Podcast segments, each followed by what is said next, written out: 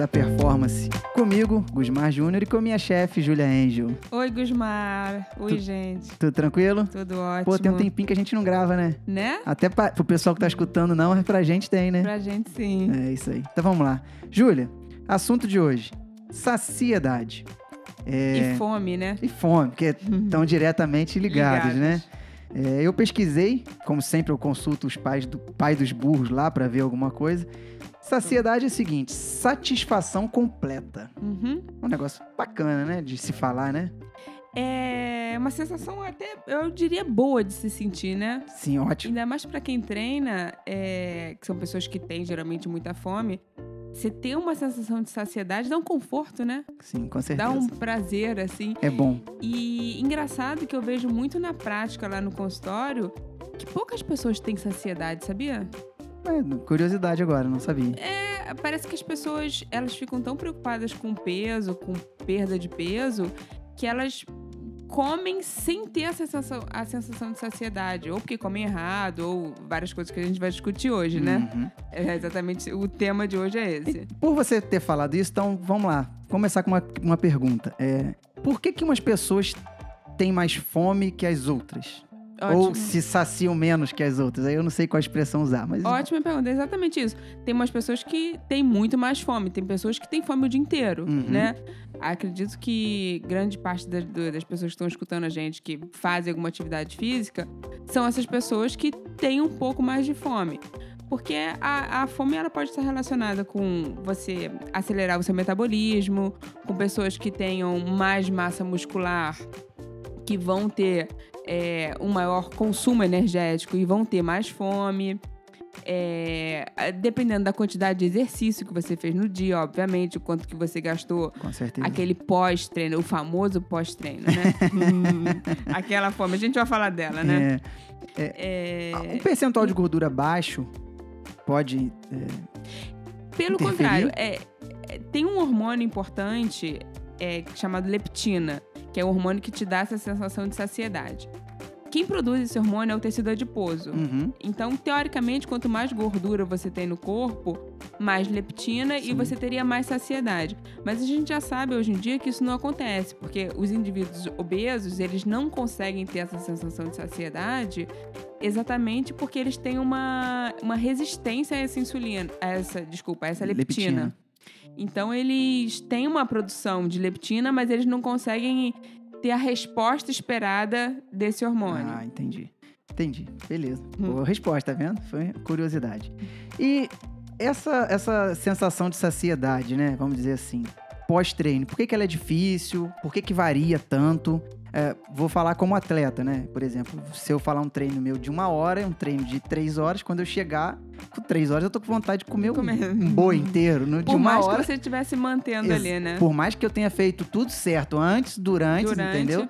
Quando chegar, quando chegar a hora ali de- no pós-treino, dá Você essa tá vontade. Você chega lá, faz o que tem que fazer e tal, tem dia que não fica assim, nossa, hoje, hoje eu comeria mais. ou- Normalmente porque durante um treino longo, você depletou todo o seu estoque de glicogênio, né? Você usou toda a reserva que você tinha de glicose ali no seu corpo. E a glicose é um... É um... Ela, ela é fundamental para, assim, você manter uma taxa de glicemia normal é fundamental para o seu corpo. Quando você começa a baixar muito isso, o seu corpo entende isso como uma ameaça. Uhum. Então, é, você precisa ter é, essa manutenção.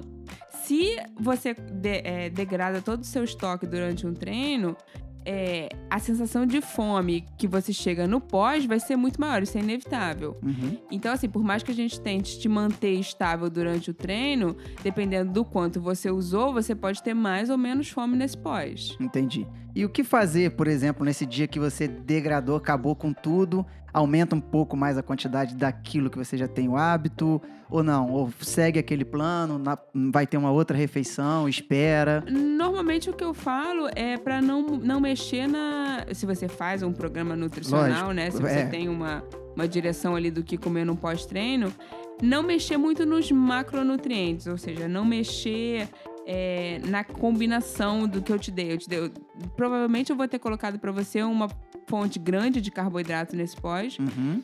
e alguma combinado com alguma proteína. é, eu não mexeria nessa estrutura, mas eu aumentaria, por exemplo, a quantidade de carbo que você está colocando nesse pós. Então, nas refeições seguintes, é, você vai estar tá com mais fome e você pode aumentar um pouco essa quantidade. Isso é uma coisa muito legal de, de se fazer, assim, de você como atleta se conhecer. Uhum. E aí, é, eu, eu como nutricionista, vou te dar uma base. Lógico. Mas dependendo do seu tipo de treino, você vai ter que se conhecer e saber é, respeitar a sua fome, entendeu? Respeitar. É... Hoje o treino foi mais intenso, eu tô com mais fome, eu tô catabolizando mais, você sente uma necessidade maior de carbo, e aí você poderia aumentar um pouco isso. É não mexer na qualidade, mas você pode trabalhar um pouco com a quantidade. Então eu vou contar. Não puxa minha orelha, não. Conta a sua prática. Eu sempre aumento um pouquinho o carboidrato. Aumenta, né? Pou, pouquinho. É, vamos falar em percentuais aí? 20%. Exatamente. É mais ou menos isso. No como eu, mais como longo. eu peso, né, no treino mais longo, e quando eu chego assim com essa sensação mesmo de, de muita fome, porque não é comigo, pelo menos não é muito habitual. Eu acho que talvez pelo fato de, de seguir o plano e o treinamento bem, Uhum, a sé- levar uhum. bem a sério, não, não é uma coisa que acontece com muita frequência. Mas Uhum. quando acontece, e tipo, eu tô subindo a escada já pra. Já sei que eu vou comer, eu já vou Já. pensando assim, hum, 50 gramas, eu já vou fazendo a conta lá, aumenta. Aumentar um pouquinho. Mas é faço. isso, é, você já é treinado, né, entre aspas, assim, Uhum. pra isso. Você se conhece. Então você sabe um dia que foi mais intenso, que você realmente é, não é vontade de comer, não é porque aquilo tá não não que não esteja ruim, né? Você Aham. gosta do seu pós. Não é isso, mas é você saber que você você sente que você precisa mais, Com né? certeza. É, a, a sensação é essa, pelo menos a, a minha, assim, como um atleta, mesmo que não um profissional, é, vamos dizer, um amador Uhum. que gosta de competir, que leva a sério, é a sensação é essa. Não é assim aquela vontade, ah, eu quero comer, quero comer isso, comer aquilo, vou comer um bolo. Não, Porque eu tô é. entediada. Não, não, é não, é o contrário. É só Uhum. pra saciedade mesmo. exatamente. Uma outra questão, Júlio. Por que tem vezes que a gente aumenta a quantidade e não, fica, não se sente tão saciado, e às vezes come pouco e se sente saci- saciado? Essa é uma questão legal da gente dizer, né? Tem, é, eu vou tentar resumir assim. Tem dois tipos de saciedade que a gente pode ter. Uma é a saciedade gástrica, que é a, saciedade que você sente pelo volume que você comeu. E aí você tem uma certa dilatação do estômago Uhum, e aquilo te dá uma saciedade momentânea. sim. Então isso aí vai depender do tamanho da pessoa, do tamanho de, de tudo. E do tamanho de- de- Do da, que ele comeu. É, da quantidade que você comeu, se você ingeriu líquido, por Uhum. exemplo. É, essa é uma saciedade gástrica, né? Que, do volume.